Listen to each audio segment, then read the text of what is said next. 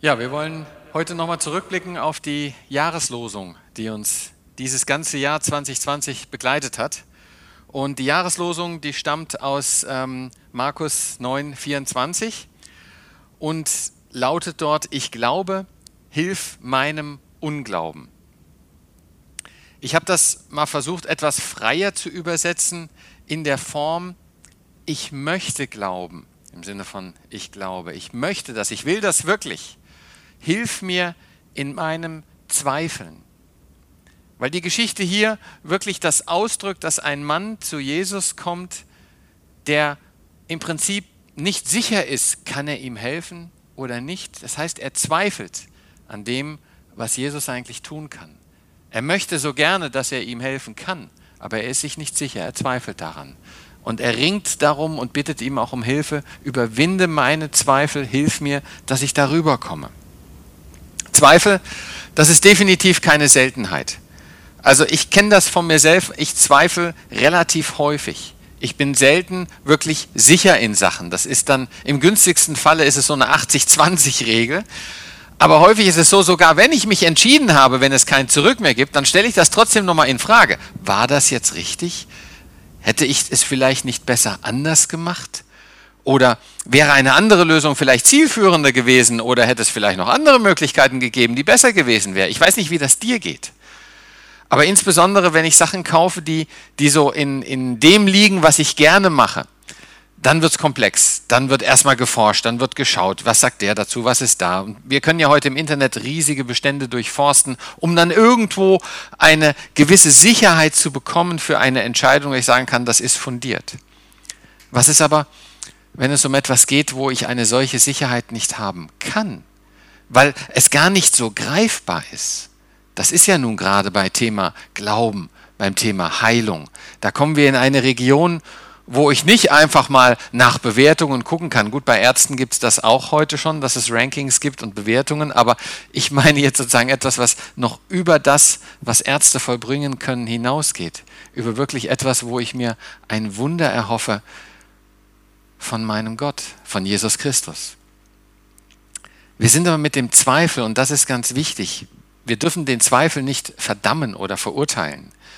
Wir sind mit dem Zweifel wirklich in guter Gesellschaft. Zwei Beispiele habe ich dazu einfach mal rausgesucht. Das eine ist Mutter Teresa, die wurde irgendwann von der katholischen Kirche heilig gesprochen. Also das sei mal jetzt einfach am Rande, möchte ich nichts zu sagen, aber es wird eine Heiligsprechung heißt ja ein Vorbild im Glauben zu sein.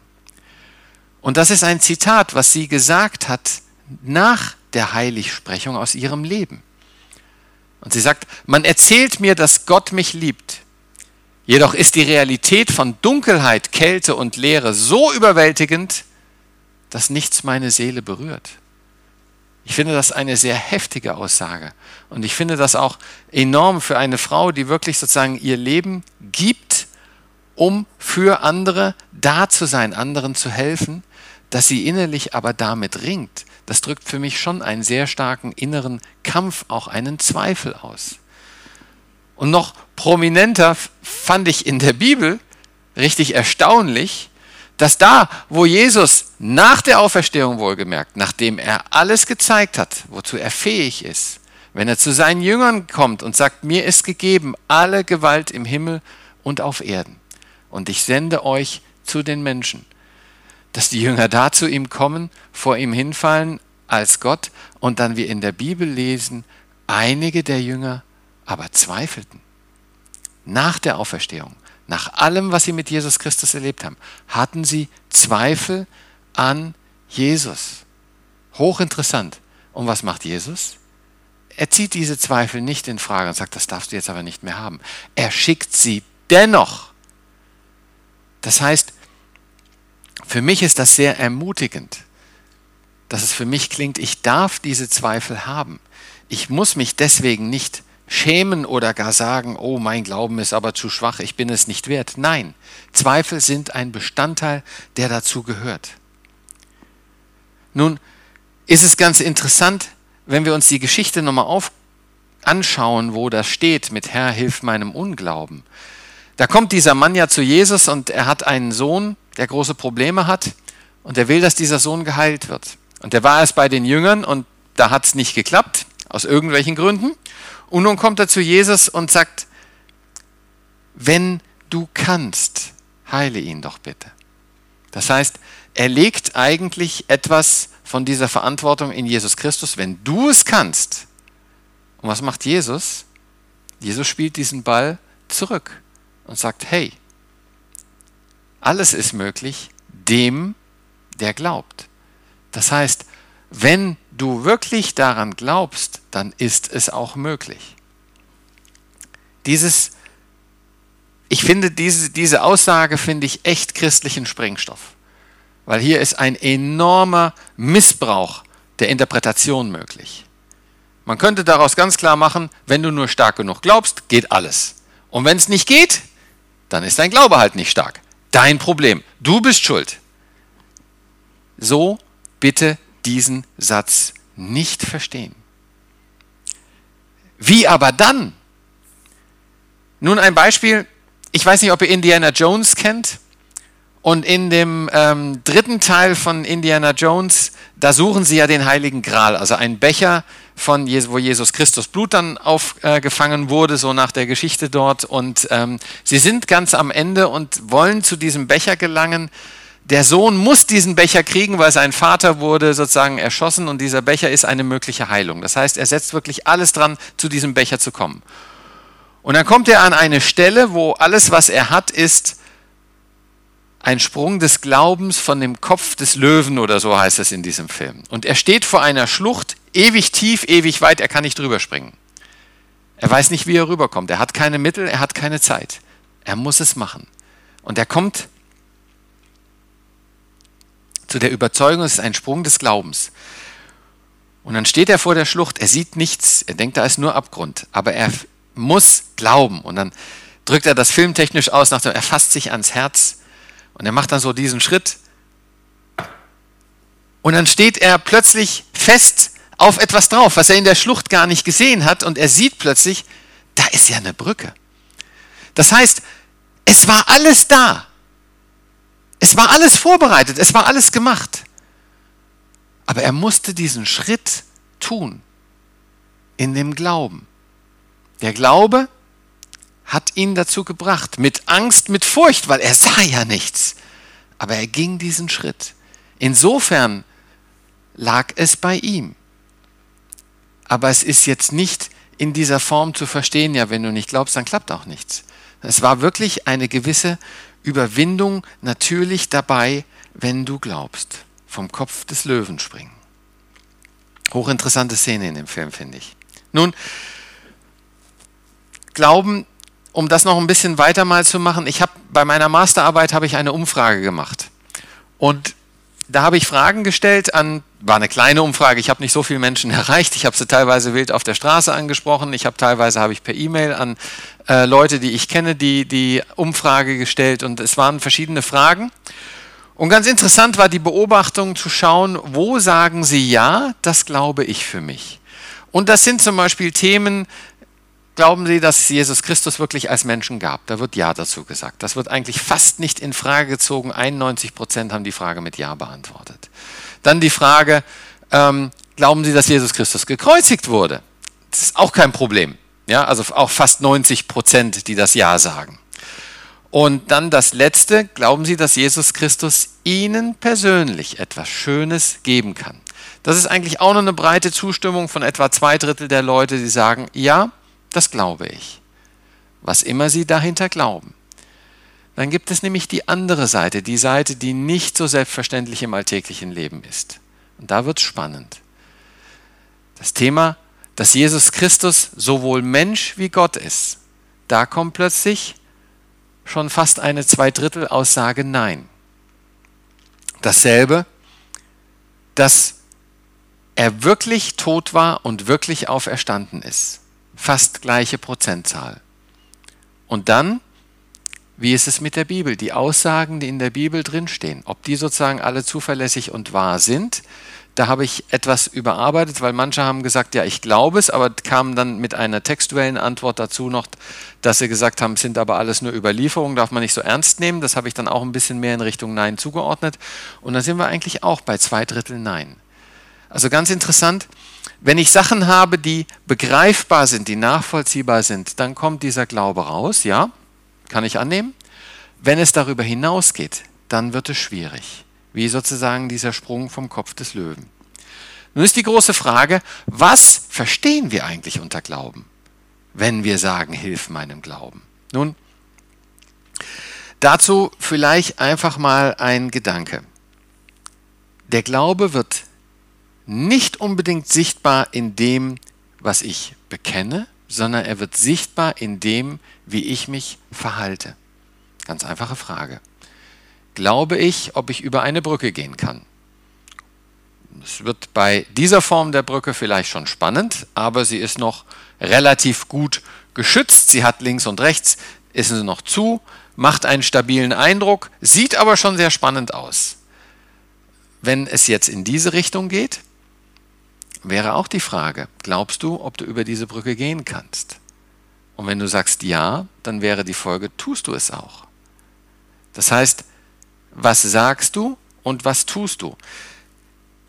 Ich weiß nicht, wie es bei deinen Kindern ist, aber im Allgemeinen machen die Kinder weniger so sehr das, was du sagst, sondern mehr das, wie du auch selber lebst.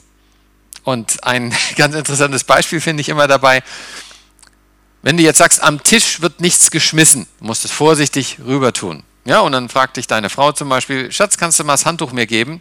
Ja, hier. Ja, schwupps. Du hast selber, hast du es plötzlich anders getan, als was du gesagt hast. Und das ist das Interessante, die Handlung wird interessant. Wenn wir jetzt nochmal auf das zurückgehen, kannst du das tun. Der Mann hatte Zweifel. Aber auf der anderen Seite, er ist zu Jesus gekommen. Irgendwo hat er den Glauben gehabt, Jesus ist derjenige, der mir helfen kann. Und Jesus hat ihm ja auch geholfen. Also das ist daran alles passiert. Und das war auch wieder, wenn ich an die Filmszene gehe, er stellt sich hin und er ist der Überzeugung, er muss diesen Schritt machen, es gibt keinen anderen Weg und er macht ihn. Und plötzlich geschieht etwas. Plötzlich passiert etwas ganz Wunderbares. So wie hier in dieser Szene auch. Und das ist eben die Frage. Zweifeln wir an unseren Glauben und glauben wir unseren Zweifeln? Das passiert vielleicht leicht mal. Aber was ist, wenn wir versuchen, das mal umzudrehen? Sollten wir nicht mehr versuchen zu sagen, wir ziehen unsere Zweifel mal in Zweifel, sind die überhaupt richtig? Könnten wir da nicht mal dran zweifeln und zu sagen, und wir glauben wirklich an unseren Glauben, statt der umgekehrten Reihenfolge? Das kann etwas sehr Bestärkendes sein, wenn ich wirklich mal nicht mich auf die Zweifel konzentriere, sondern die Zweifel mal wirklich in Frage stelle. Und daran vielleicht mal zweifle. Zurück zu dieser Frage des Glaubens. Glauben ist ein Geschenk, eine Erfahrung. Wir können in der Bibel lesen an verschiedenen Stellen, dass der Glauben allein schon ein Geschenk ist von Gott. Wir können nicht einfach selber diesen Glauben machen, herbeizaubern oder sonst was, sondern er kommt. Das Wichtige, was ich dabei erfassen muss, ist, dass das, was Jesus, was Gott alles getan hat, letztendlich für mich gilt. Wenn ich, wenn ich das nicht wirklich im Herzen erfahre, dass ich sage, Jesus ist wirklich für mich persönlich ans Kreuz gegangen, für mich persönlich hat er das durchlitten, um mich als einzelne Person zu retten. Wenn ich das nicht erfassen kann, wenn ich das ja nicht wirklich verinnerlichen kann, dann ist ein Bekenntnis zu Gott wird stehen bleiben bei einem willentlichen Bekenntnis. Ich möchte es gerne, aber irgendwas innerlich ist noch nicht so ganz da. Und da müssen wir aufpassen, weil ein Bekenntnis an sich ist nicht so schwer. Sogar der Teufel bekennt sich zu Gott. Der Teufel bekennt sich zu Jesus und sagt dir ganz klar, wer er ist. Aber an ihm glauben in dem Sinne tut er nicht, weil er sich ganz anders verhält, als wie Jesus es eigentlich möchte. Und noch ein zweiter Ansatz dazu ist, fand ich interessant, was Martin Buber dazu ausgesagt hat, dass er nämlich sagt, er übersetzt Glaube als erwiesene, zuverlässige Treue und bringt den Satz, nicht ich muss eine Denk- und Willensdarlegung erbringen, dass ich sage, ich glaube an Gott, sondern Gott erweist seine Treue mir. Er zeigt mir, wie treu er ist. Er zeigt mir, wie sehr er mich liebt. Und an diesem erwiesene Treue von Gott darf ich mich dann festmachen. Das ist dann sozusagen mein Schritt. Aber Gottes Schritt ist zuerst. Gott hat zuerst sein Volk befreit aus Ägypten und dann gesagt, wollt ihr mit mir gehen? Jesus ist erst ans Kreuz gegangen und fragt dich jetzt, willst du, dass ich das für dich übernehme? Es ist alles schon geschehen, aber es liegt nur da. Wieder zurück wie bei Indiana Jones. Die Brücke ist da, du musst nur drüber gehen. Und glauben, dass sie auch wirklich da ist. Aber das ist nicht unbedingt immer einfach. Aber wir können in der Bibel eben sehen, dass Glauben etwas bewirkt. Wir sehen bei Noah zum Beispiel. Im Glauben hat Noah die Arche gebaut. Was für eine verrückte Idee, mitten im Garten auf trockenem Land, einfach mal ein riesiges Schiff zu bauen. Für Tiere, wo ich keine Ahnung habe, wie kriege ich die überhaupt rein, wo kommen die überhaupt her, aber ich baue das mal. Für etwas, was Gott vorhersagt. Da war nichts zu sehen vom Wasser, nichts zu sehen von Regen. Er baut das trotzdem. Warum? Aus Glauben. Aus Glauben, weil er Gott geglaubt hat, kam die Handlung, ich baue das Schiff. Dasselbe bei Abraham. Gott sagt, geh mal los, ich sag dir wohin. Gott sagt, hier dein einzig geborener Sohn, opfere den mal. Abraham macht es aus Glauben. Ich glaube nicht, dass Abraham da hinging und sagt, wird schon alles gut sein, ich ersteche jetzt mal meinen Sohn er wird da garantiert Angst gehabt haben. Er wird garantiert Zweifel innerlich sich gefragt haben, wie soll das gehen? Mein einzig geborener Sohn und den soll ich opfern, wie soll das funktionieren? Aber er hat geglaubt, dass Gott irgendwie eine Lösung schenken wird. Aber vermutlich, das ist aber rein mein Gefühl, auch mit einem gewissen Zweifel, mit einem gewissen Zittern. Aber er glaubte und er hat gehandelt. Und es geht weiter mit der Hure Rahab, die die Kundschafter wirklich versteckt vor dem eigenen Volk, weil sie glaubt, dass der Herr das Land den Israeliten gegeben hat. Also es sind alles Sachen, wo wir an der Aktion der Person erkennen, dass sie glaubt. Das heißt, Glaube führt zu einer Handlung, nicht umgekehrt. Ich sage, ich muss mir den Glauben erarbeiten. Der Glaube wird geschenkt. Aber wenn der Glaube geschenkt wird, dann verändert es etwas. Dann verändert es das Leben. Dann verändert es dich. Es macht dich zu dem, wie Gott sich dich gedacht hat, wie er dich gemacht hat. Du wirst mehr du selbst, der du eigentlich bist. Und so sagt Jesus auch, wer meine Rede hört und tut, der hat das Haus auf Fels. Wer sie hört aber nicht nichts verändert, der nicht danach handelt, das ist nicht das Haus, was bestehen bleibt. Es ist aber völlig irrelevant dabei, also völlig irrelevant würde ich sagen, nein, aber es ist nicht das Wesentliche, wie du das tust, ob du dabei Angst hast, ob du da zitternde Knie hast, aber es ist das Wesentliche, ob du in die Richtung gehst, ob du überhaupt vorwärts gehst. Glauben führt zu einer Handlung. Und da noch eine andere Geschichte aus der Bibel dazu, vielleicht von dem Hauptmann, der auch zu Jesus kommt, dass er seinen Sohn rettet. Und er spricht, sprich nur ein Wort und mein Diener wird gesund.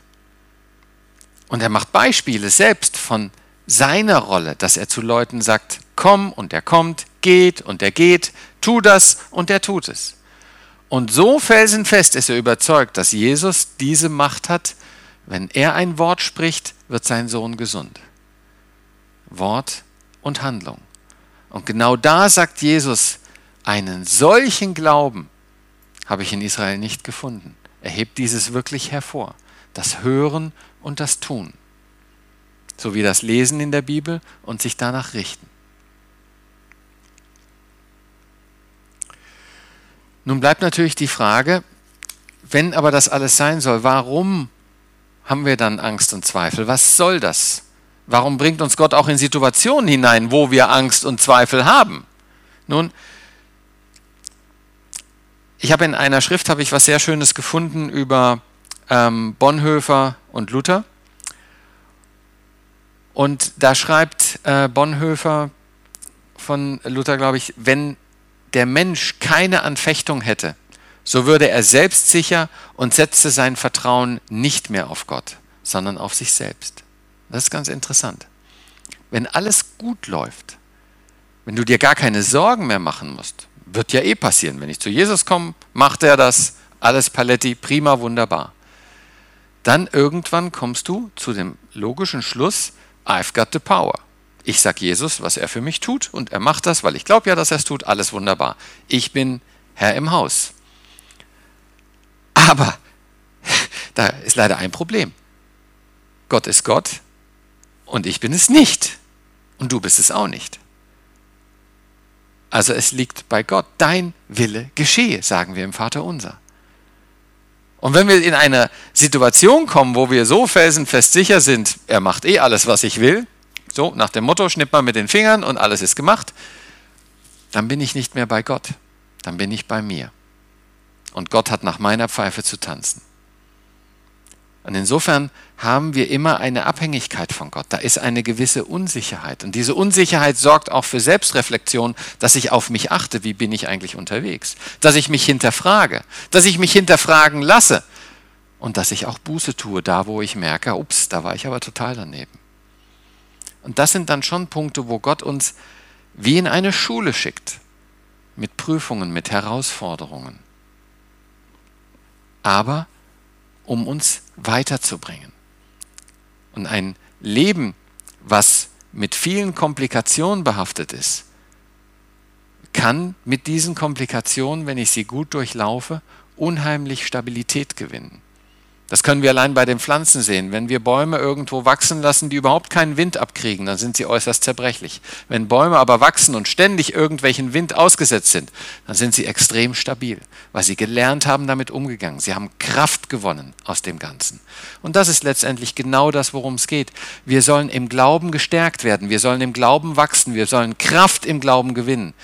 Und das sind die Themen, warum Gott ein gewisses Maß an Unsicherheit, an Zweifel, an Angst, an Furcht auch durchaus zulässt, damit wir lernen, ihm zu vertrauen und sagen, Gott, du bist mit mir da drin, egal was passiert. Du bestimmst den Weg und ich möchte mit dir gehen, denn du bist dann bei mir. Und zu diesem Kampf gehört das Gebet, weil wir in dem Gebet alles vor Gott bringen dürfen, was uns belastet. So wie der Mann auch zu Gott kam und sagt, hier habe ich meinen Sohn, Herr, hilf. Und dann kommt, alles ist möglich. Alles im Wille Gottes, weil Gott ist Gott, ich bin es nicht. Und in diesem Glauben dürfen wir uns die Frage gefallen lassen, an wen wendest du dich, und das ist ein absichtlicher Schreibfehler, im Zweifelsfall. Also wenn du Zweifeln wenn du am Zweifeln bist, in dem Fall, an wen wendest du dich? Und wichtig ist dann zu sagen, Jesus, ich komme zu dir im Gebet. Hilf mir, dass ich glaube an meinen Glauben und meine Zweifel in Zweifel ziehen kann, dass ich sie wegtun kann. Denn ich glaube, ich will glauben. Hilf meinem Unglauben. Und Herr, da möchte ich dich wirklich darum bitten, dass du uns hilfst. Mit den ganzen Zweifeln, gerade jetzt in der Zeit von Corona, dass du uns hilfst, damit umzugehen. Dass du uns stärkst in dieser Situation. Dass du uns nicht Angst machst, nur Furcht, sondern dass du uns dadurch hilfst, dass du uns dadurch trägst. Ich danke dir für alle Möglichkeiten, die du uns darin schenkst, dass wir doch uns irgendwie zusammen sein können. Ich danke dir für die Möglichkeiten, dass unser System, unser medizinisches System immer noch das mitmacht.